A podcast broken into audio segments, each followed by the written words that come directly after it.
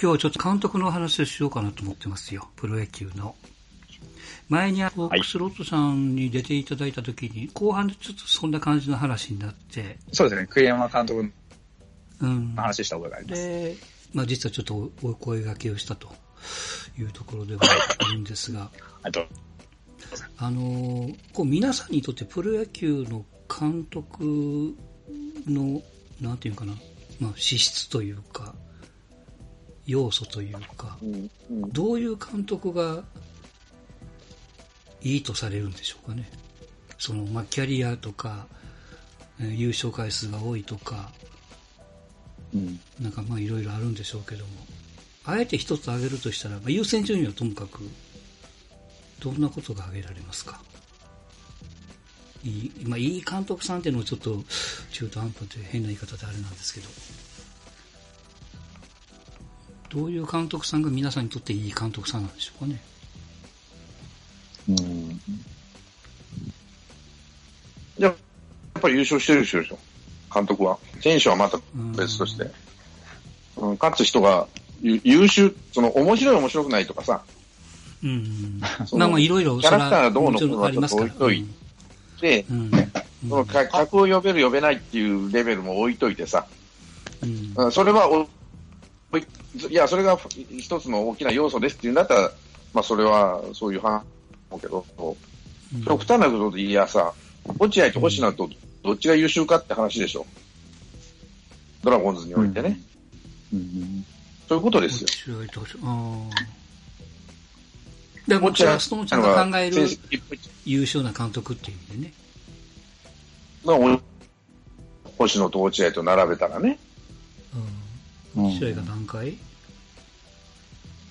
?3 回じゃないかな。あの短い間でね。短いって言っても9年やったのかな。で、日本一1回やってる。4回？か。落合がだからリーグ優勝4回の日本一が1回か。はい。星野はドラゴンズで2回だけじゃねえかな。第1次と第2次で2回ずつは見えるかな。星野、星野だけで言うと4回優勝してるから、多分1回1回阪神と楽天でしょ？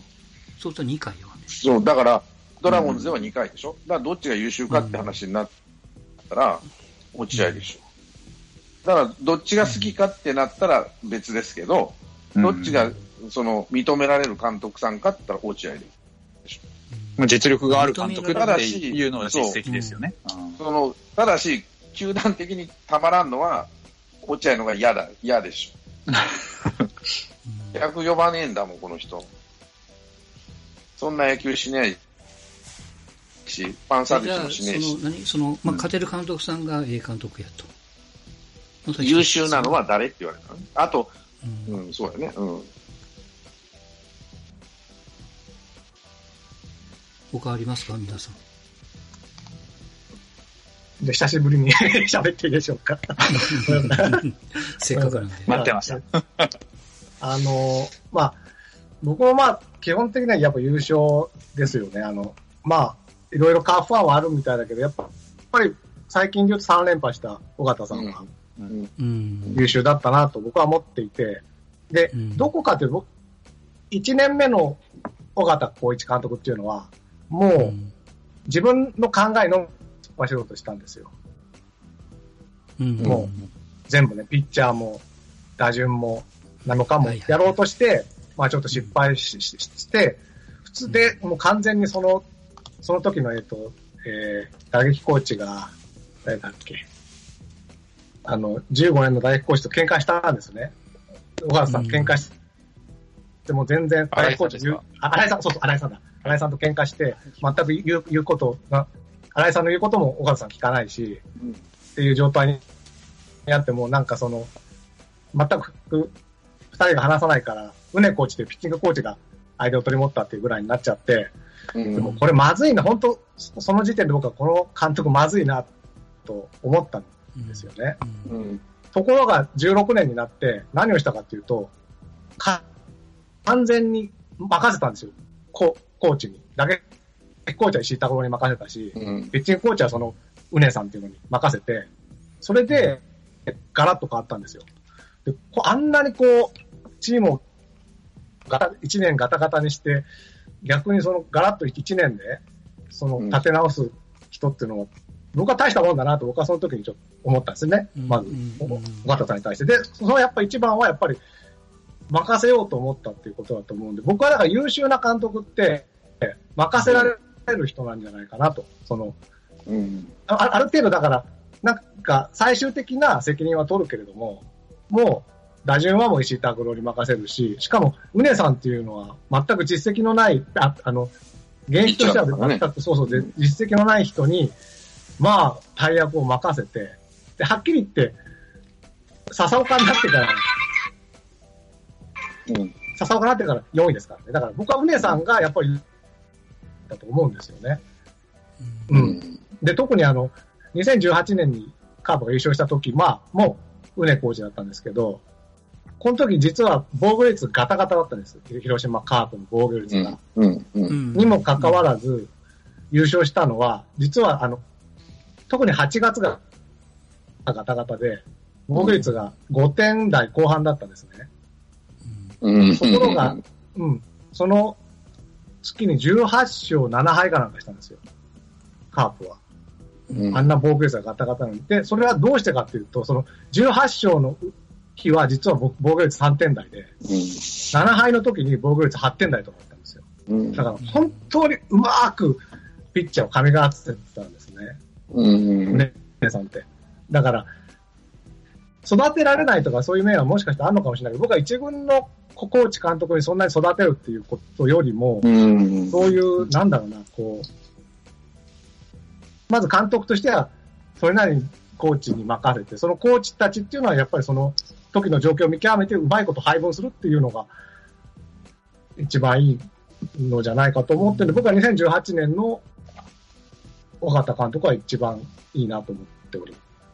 うん、あのちょっと教えてほしいんですけど、尾形監督の考えを理解して、周りのコーチがそうそう、正解わかんないですよ。あの、うんうん、ラロッカさんが、えっ、ー、と、見た上で、なんとなくこうなんかなっていうのを教えてほしいんですけど、うん、尾形監督の考えを周りのコーチが理解している、えー、やったのか、あるいはその尾形監督じゃなくて、周りのコーチが優秀すぎて、え任せるっていうのもちょっと意味が2つあるじゃないですか。自分の考えを理解してて、やらして、もう任せたっていうか。2016年に関しては、あの、抜擢はしたんですね、石井拓郎バッティングコーチに。うんうんうん、でも、僕は、若田さんは思ったよりも石井拓郎は優秀すぎたと思うんですよ。うん、だから、そういう意味では、石井拓郎の方が、もしかその、なんだろう、采配とかそう優勝に対する比重は高いのかもしれない。けれども、僕はまず抜擢したことに素晴らしいと思ってるし、うん、でも、だからこそ、まあ、確かに、あの、東京に家族がいるとかありましたけど、その辺でやっぱりこう、その、尾形さんとの比重みたいなところで、ちょっと石井さんがいづらくなったところもあるのかなっていう気は知ってますけどね。あと、スタードコーチの川田さんとか。うん。だから、なんだろうな。それは、なんだろうな、あの、なんだろうな、コーチって自分で選べる人と選べない人といるじゃない。そう。うん、で、僕は、球団の事情もあるからね。尾形さんは石井さんと川田さんから16、17と学んだんだと思うんですね。うん、その学びを多分18に持ってったんじゃないかなと思うんですよ。うん、だから、徐々に本当学んでった監督だなとは思ってますけどね。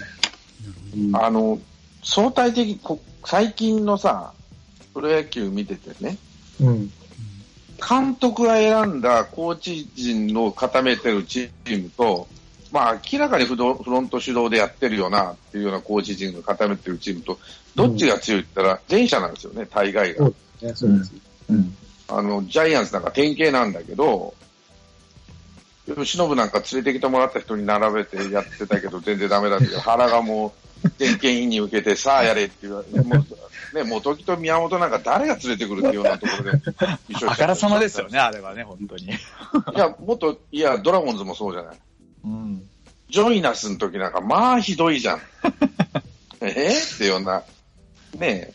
で、落合好きなもん連れてきてや、きなもんっていうか、森重さんとかね。うんうんうん。うん。まあ、あの、だからやっぱ、そういうマネージメント能力に長けてる人に任せて、うん、球団の度量も問われるんじゃないのって思うんだけどね。そうですね。だから、うん。その言い方で言うと、だから15年に気に入らないコーチを岡田さん追い出して、うん、で、まあそれなりに気に入るコーチで固めて3連覇したけど、去年はもう生え抜きばかりのね、どっちかというと球団主導のコーチに固められちゃった。しかも、次期監督って言われてる笹岡をピッチングコーチに持ってきたとか、うんうん、どっちかっていうと、僕は岡田さんの本意じゃない人事になったのかなっていう気はしてるんですけどね。まあだからあれだよね、そこら辺って多分、あの、球団と、その、まあ、球団が連れてきた監督とのその信頼関係の問題も結構あると思うんですね。結局その、監督が連れてきたコーチだったとしても、その、球団が当て、当てがったコーチだったとしても、球団と監督の意思疎通がうまく取れてたら、多分うまく、どっちにしてもうまく働くと思うんですよ。だからそこが、まあ、うまく取れてるか取れてないかっていうところは結構大きいような気がするのがファイターズですね。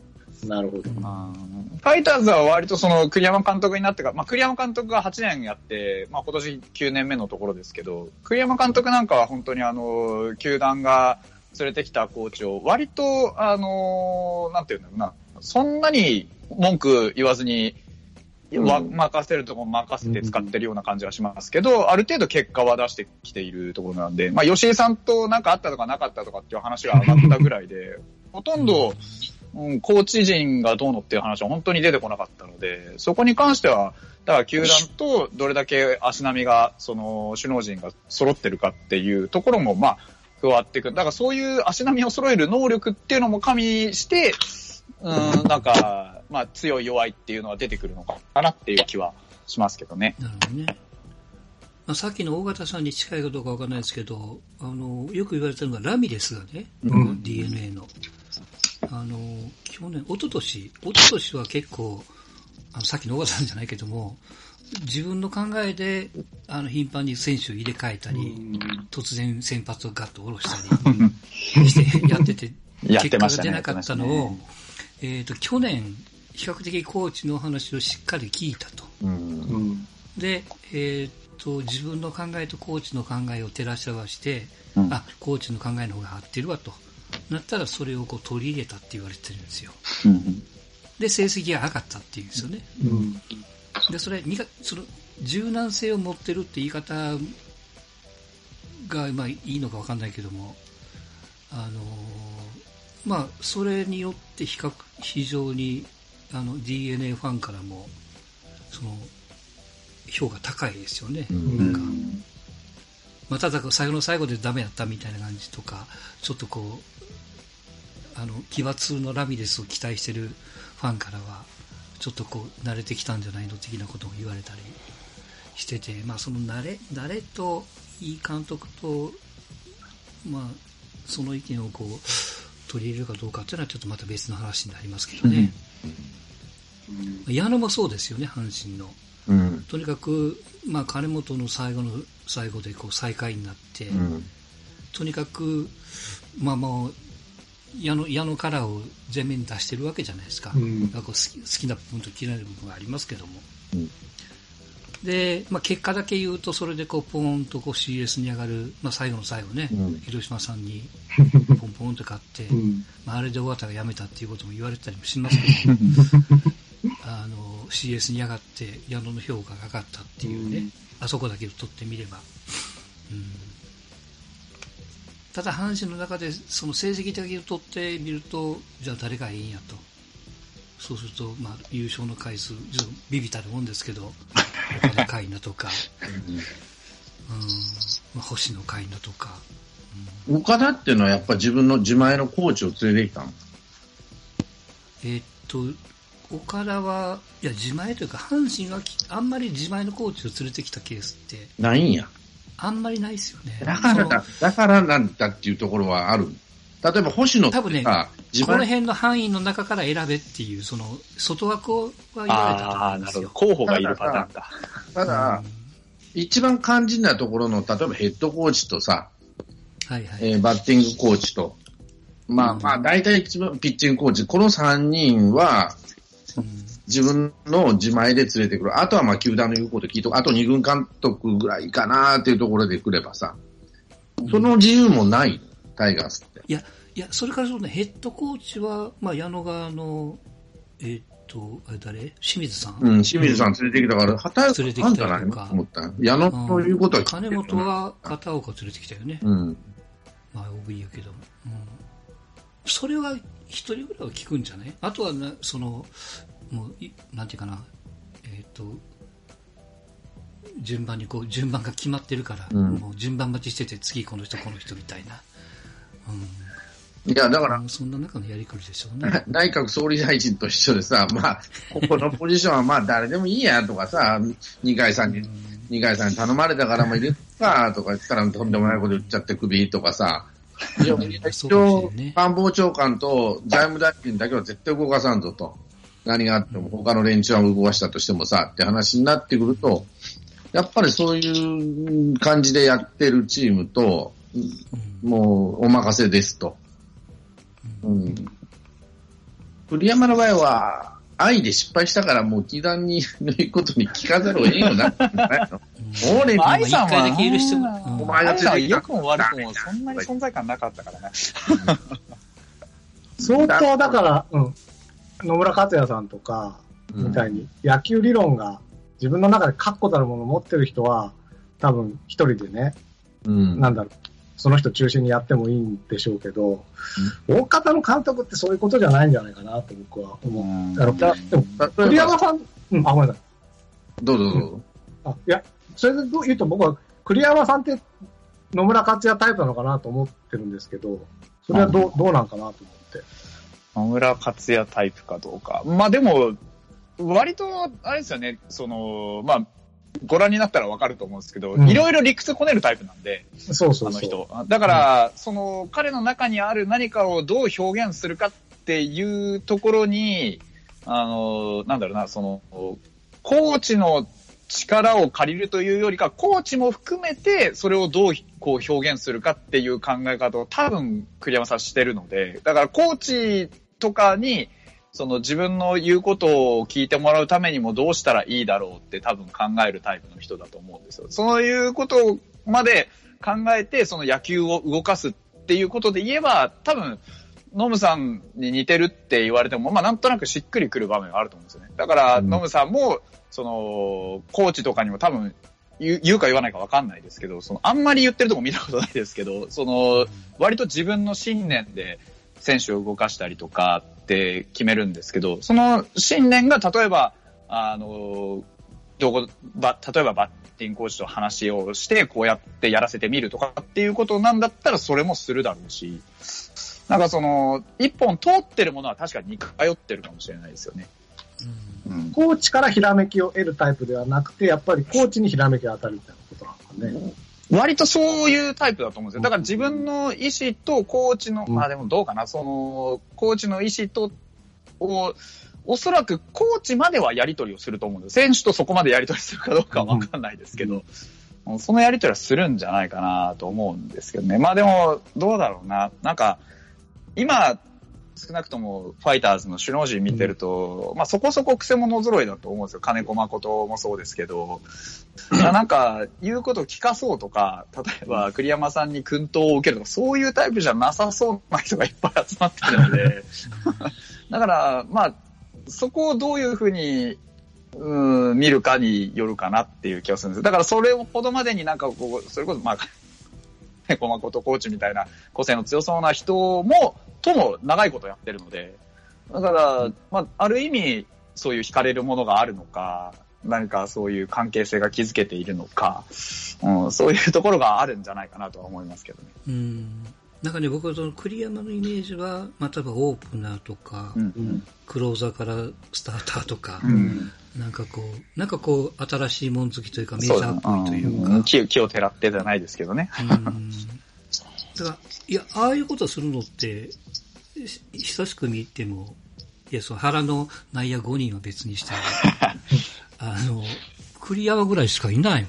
んね。そうですね。だから何かこう、そういう、ね、あれができる環境なんやな、ね、そうです、そうなんですよ。そうなんですよ。うん、そういうふうにできるっていう、だからあの、まあ何度も言うんですけど、ああいう癖者っぽい、まあ、小笠原さんとかもそうですけど、そういうコーチを連れてきて、うん、なお、あの、栗山さんの存在感があるってことは、もしかしたらそういうタイプの人なのかもしれないですよね。うん。うん、だから周りが、のバックアップあってこその監督的なのの一番弱点は、その、例えば、栗山さんみたいな、店大谷とか、ああいうことが即座に出せないっていう弱点はあるんですよね。うん、そこはちょっと感じてるところではありますよね。だからなんかひらめきとか思いつきで、こうしてみよう、ああしてみようっていう創意工夫みたいなのは結構ストレートに出てくるので。うん、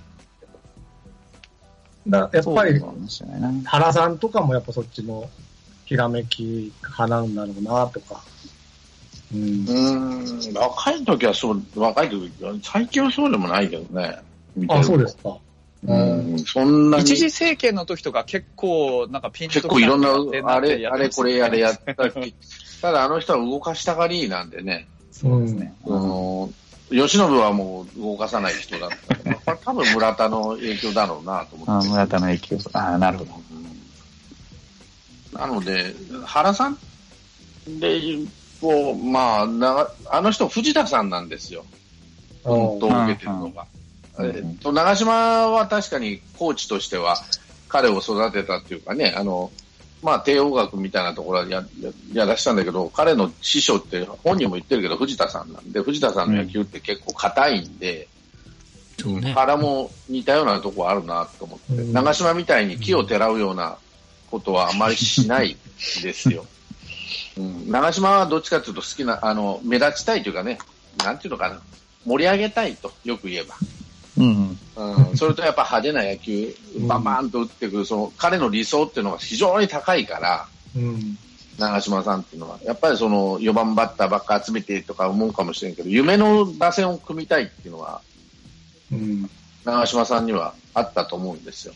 だから、いろんな選手引っ張り込んで、で、采配っていうのも並べるだけでみたいなところなんだけど、まあ、その、それをな原が見てて、原はどっちかっていうと、それとは逆の路線をちょっとやり始めたから、うん、そだから、選手の育成と、えー、なんだろうな、補強の調和を上手にとって、まあ、第第一次政権の時は、小柄みと、橋えー、坂本、安倍とのね、あの、生え抜きとかうまいこと噛み合って優勝してるんだけども、でも連れてくるコーチ陣は意外とよそから連れてきたりするんですよね。うん、井原さんであったり、誰だ、尾花であったり、川口であったりね。そうですね。昔からピッチングコーチ、ジャイアンツでちょっと変わった人を連れてくるんですよね、昔から。それは多分、まあいろんな、あの、監督のこれの部分があるんでね。うん、まあちょっと、ジャイアンツは特殊なんで、OB がどうのこうのっていうよりも、監督ありきなんでね。うん、その監督ありきというか、その、この人を使わなきゃダメっていうのは多分二軍監督、二軍の方でやってるからそっなんじゃねえかなと思うんだけどね。うん。あのー、あジャンコさんいます？はい、います。あのー、ソフトバンクでね、はい。えっと、ちょっとざーっと見てたんですけど、うん。まあ、平成と言われる何何年 ?30 年、31年か分かんないけども。で、監督さんと順番に言うとね、はい。えー、杉浦田淵、ちょ年層別ですけど、はい、杉浦田淵、えー、根本王、うん、で、えー、っと、秋山？秋山、工藤。か、はい、まあ、こんな流れなんですよ。はい。でこあのーちょっと余計なこと言うと、その、勝てる、勝てるか勝てないかって結構選手層とか、うん、なんていうかな、チームのバックアップによるような気がして、うん、あの、露骨に言うと、すげえなって思う人は、この弱っちいチームをなんか優勝させちゃうみたいなね。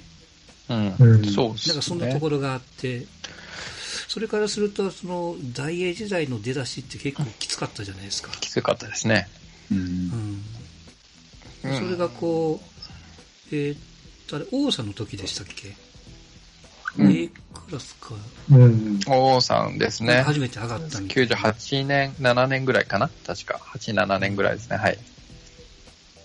あの時はあれでしたっけ？結構、手こ入れして、その王さんの考えかチームの考えかわかんないですけども。戦力を整えたからそういうふうになったのか。そうですね。えー、野球がそうさせたのか、どっちになったんですか戦力ですね。93年国防、94年城島、95年松中、井口、柴原、すげえ。96。その前の、あれだ、秋山がそう、ね。そうですね。94年。佐々木誠、秋山。だからね、基本としては前も言ったけど、根本さんがすごい。あすごいですね。もう明らかに根本さん。だから王さんはそれに乗っか、王さんがその自由な考の巨人に縛られないようにやってくださいみたいなぐらい言ったんじゃないかなと思うんだけど、もう明らかにあ何根本さんがその前、あの人って監督やるんですよ、必ず。自由やる前に。で、優秀な監督に、はい、どうぞって渡すわけ。広岡であったり、王さんであったりね。根本さんってもう、要は現場知った、知って、フロントも知って、全部抑えて、で、自分の、なんだ、骨を山ほど使って、ね、さっき言った、その、逆指名選手をバカすかこっち来させて、っていうところでしょ。ヒットしたん、くじ引いたんだったら城島ぐらいじゃないの？ん？くじ引きで当たったのは、くじ引きじゃないけど、あれもね、うまいこと。単独です。単独です。あれも骨というか、を使ってさ、まあ、それはね、どうかって言うと単独ですってことになるわね。そうですね。その間どっかで斎藤和美も取ってますしね、単独で。おで、ライオンズの時だって秋山はね、大学行くってバリバリに出て、うん、ドラフト外で。で外とか。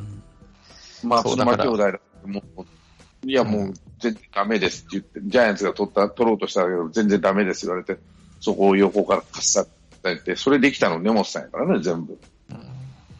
結局だからすごい皆さんのお話聞いてて、監督、優秀な監督なんだろうなって考えたときに、結局じゃあ戦力があるチームね、工藤は頑張ってますけど、が他のチームでその、まあ優秀な成績を残せるか、成績だけをこう指標にしてしまうと、戦力とイコールになるじゃないですか。ってなった時にも、フロントと監督をイコールにしないといけない。もしくは、優秀なフロントのチームに行くっていうのがもう素養になるみたいな。じゃあ、じゃないですか。今、12球団、まあ、我々は春がわからないから別としてね。うん。まあ、ソフトバンクはまあ優秀なのかな。フロントね。フロントの話だけしますけど。うん。今優秀だって言われてもってどこですか？フロントですか？いや、あの、優秀っていうよりも優秀じゃないところを上げる方が早いと思うよ。うん。優秀じゃないとこどこ、ちなみに。いや、申し訳ない。オリックスとか。いや、さ例えばね、DNA って優秀ですか？優秀って言われてんだよね、世の中的には。か観客動員バンバンしちゃって。うんいや、だからそこの、あれですよね、議論の、その、ポイントがいくつかあるんですよね、結局。その、フロントの優秀さ加減って、観客動員で見るのか、チームの成績で見るのか、ドラフトの結果で見るのか、球団経営で見るのか、いろんなことがあると思うんですよね。だから球団経営の観念から言ったら、多分 DNA ってすごく優秀だと思うんですけど、じゃあ、DNA ここ何年で日本一になりましたかって言われると、うーんってなっちゃうわけなんですよね。だからそこのところ。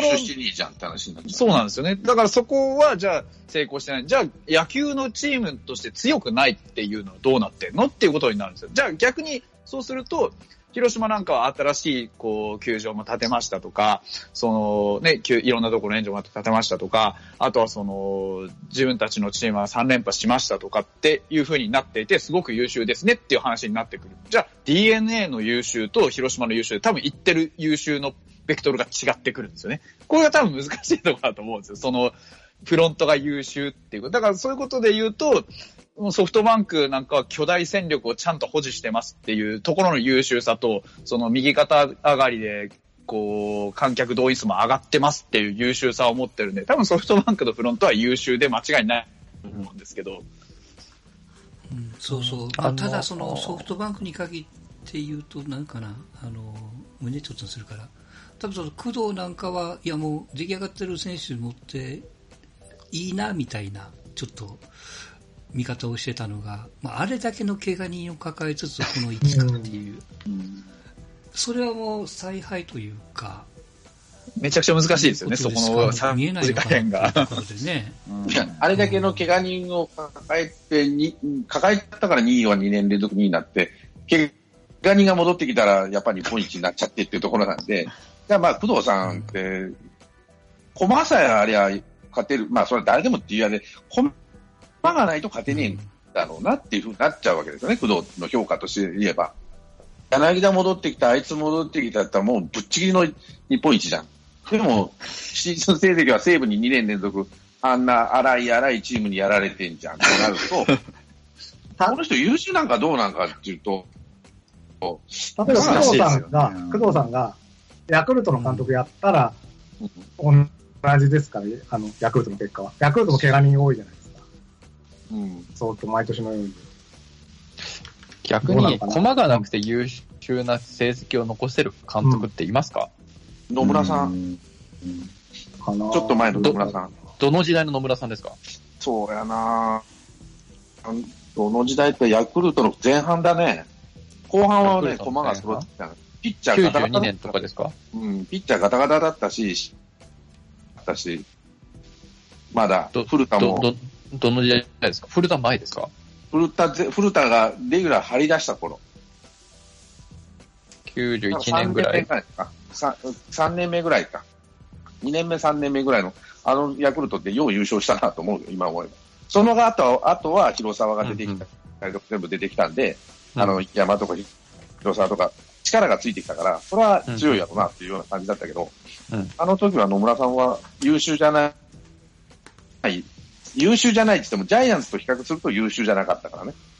うん。そう、あの、すみません。すごい乗っかかりますけど、僕はあの、日本のプレー評価が難しいっていうのが、基本的にチームの選手変わらないじゃないですか。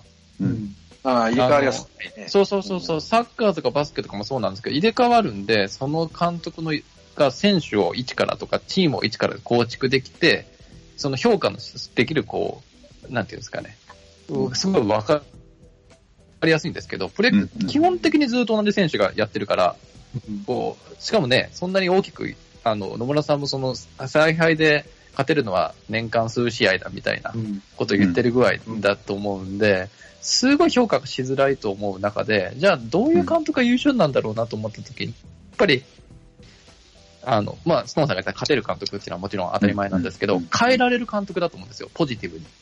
うん、そう。だから、だからそこで言うと、僕もスポンさんというあの野村監督っていうのが優秀なのは、弱いチームを強く変えることができて、実際に勝ったっていうところは、もう間違いなく二重丸っていうんですかね。そうそう。だから、工藤は強いチームをそのまま勝った、勝たせたっていうのは、まあ、それも悪くはないんですけど、これが優秀かベストかっていう話になると、すぐに鵜呑みにできないなっていうのが。だからその結果がこの2年連続2位っていう、まあ残念な結果になっちゃったわけじゃない。優秀じゃないチーム、あの強いチームじゃないっていうか、その駒がない時はやっぱ勝てないんだな、この人っていうのかな。駒をやりくりしてなんとかして、まあ、それでも2位なんだか偉いんだけど、あの戦力持ってたんじゃさってみんな言うわけじゃない。そう、ね、あのこ、これはもうあの80点以上の話ですからね。80点と90点どっちが点数高いのっていう話だから、別に工藤が悪いうん。ぬんかんぬん。ではなくて、そうそう。そうそう。ちょ、ちょっと誤解をされるとあれですけどね。そう、ベストだから、そういう見方にもなるってことですよね。結局その駒がないと勝てないようにも見えるけど、うん、でも実際その駒与えられて誰でも勝てるかって言われるとそういうわけではないよっていう話なんで。うん。まあ、まあそうですね。そう、確かにその80点、90点の違いっていうのは、そなんかしっくりくる気がします。わかります。うん、逆に駒があんのに勝てなかったっていうのは長嶋茂雄なんだけどね。うん、はっきり言って、今のあ原辰徳より駒持ってたもん、あの人。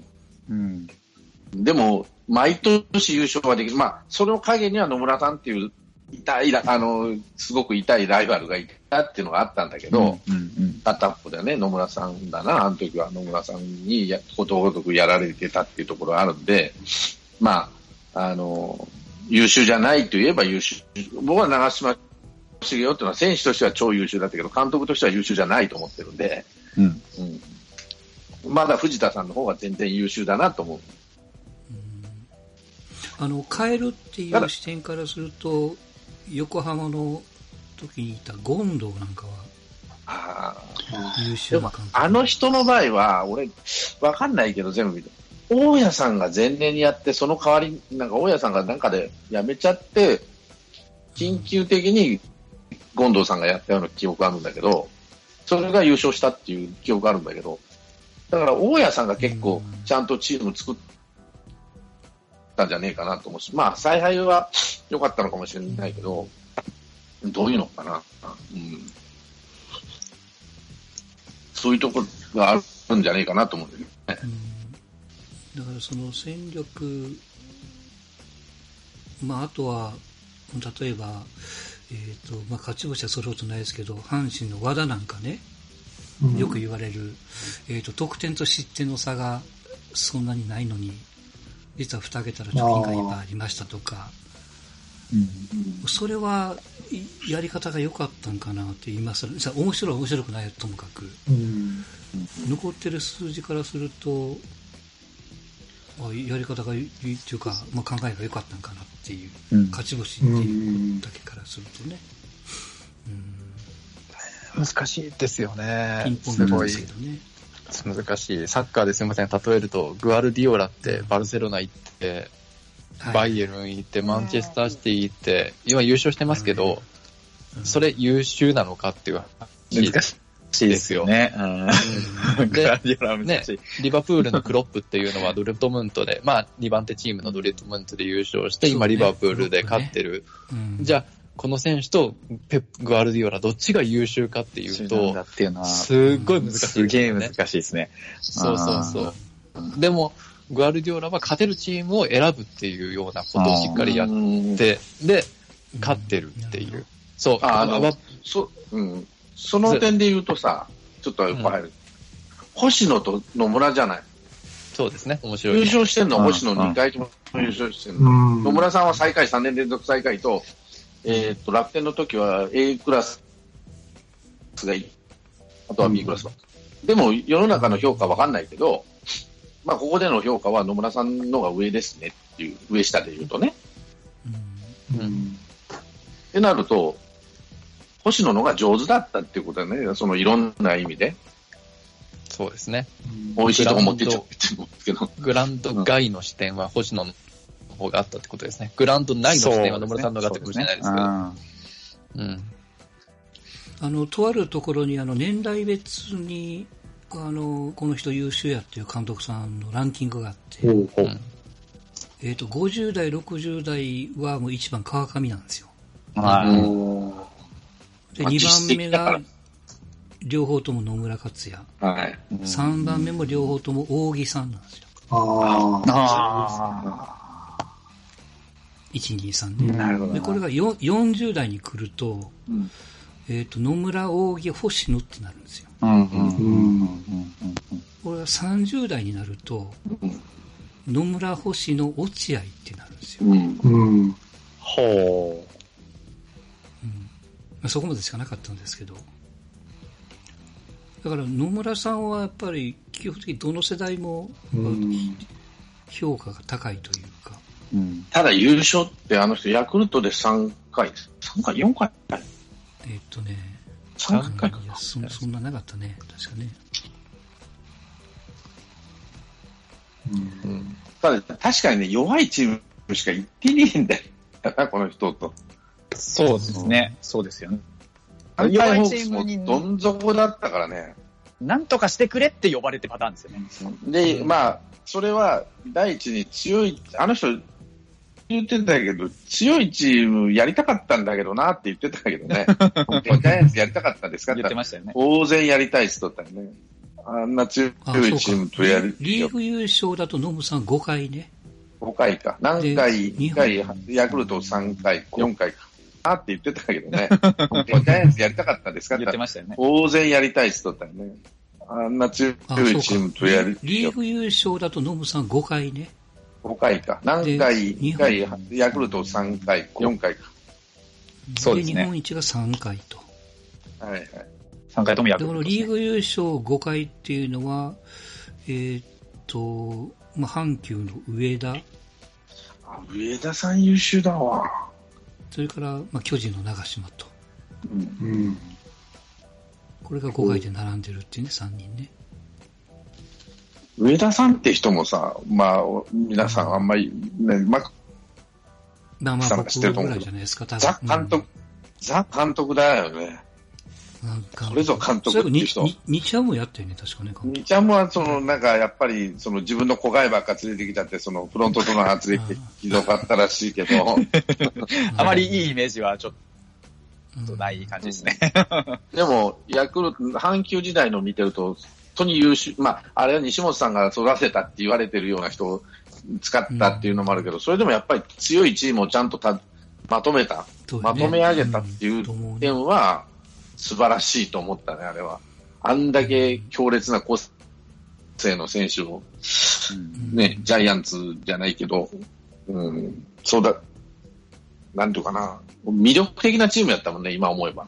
うん、あの、チチームって、まあ、そうね、うん、チ。チームって勝つ時ってあるじゃないですか。こう、うんいい時期があって、その人たちが年取ってきて若手に入れ替わるみたいな。そこの部分が、一番うまかった人って、なのかなと言いますと、そこが一番もしかしたらいい監督なんじゃないかなって、なんか聞いてると思っちゃった。野村さんかなでも野村さんだから。なんかスムーズにだ、だから、一回落ち込まずに、もう一登りさせられたみたいな。これが例えば補強を、ある今でどう判断するかですよね。補強マンクか。そう。だから、えっ、とね、さっきのあったソフトバンクの話ですけど、秋山の時代に、あの、そん、誰だったっけ？えっ、と、オリックスの4番だったの韓国人取って、イソミあ、イソミうん、うん、取って、で、な誰取ったかな？サーファーで取ってみたいな。ああやって、チームをガラッと変えて優勝させましたけど、それが優秀なのかどうなのかっていう。なるほど。そうそう。だから、その、ね、でも現代的にはそれが、そうすることが成績を出すことなのと、まあ20年前の FA がきっちりない時はそれができないわけだから、ちょっとその指標が変わりますよね。その過渡期に対するリアクションがフロントも含めてどういう形でやるべきなのか。で、その時に多分カープみたいなチームで評価されやすいんですよ、ね、まあそうですよね。自前で作るから。まあ、だからやっぱり野村健次郎の株は高いですよね。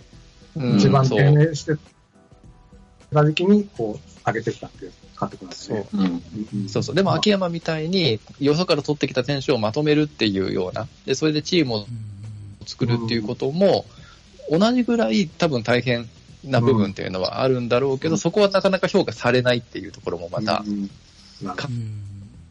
監督評価の難しいところですよね。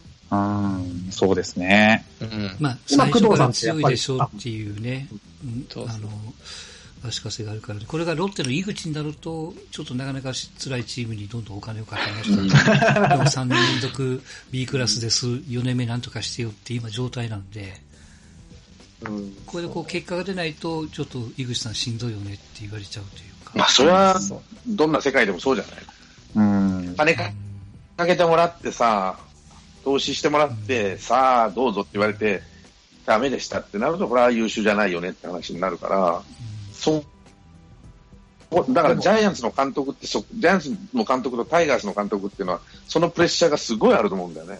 金はかけてくれる。ね。そこ、こそこね。自分の、思った通りかどうかは別として、フロントは金かけてくれる。じゃあやんなさいってなった時に、ダメだってなったら、ほら、くっそみそに言われるわな。だから逆に言えば、野村さんみたいに弱いところのチームで3年連続最下位でもくっそみそに言われないじゃない。まあ、そのうちなんとかしてくれるだろうと。まあ、サッチーのことあってかわいそうなことになっちゃったけど、ね。だからちょっと面白いのが、その優秀な監督っていうのはやっぱりこう、あの、皆様、皆さんのチームが去年最下位だって、今年から、じゃあ、一から頑張ろうと。で、いう、フロントも優勝する気があると。あの、適当な要は、なんですかね。まあ、とりあえず B クラス脱出みたいな、そういう目標ではなくて、優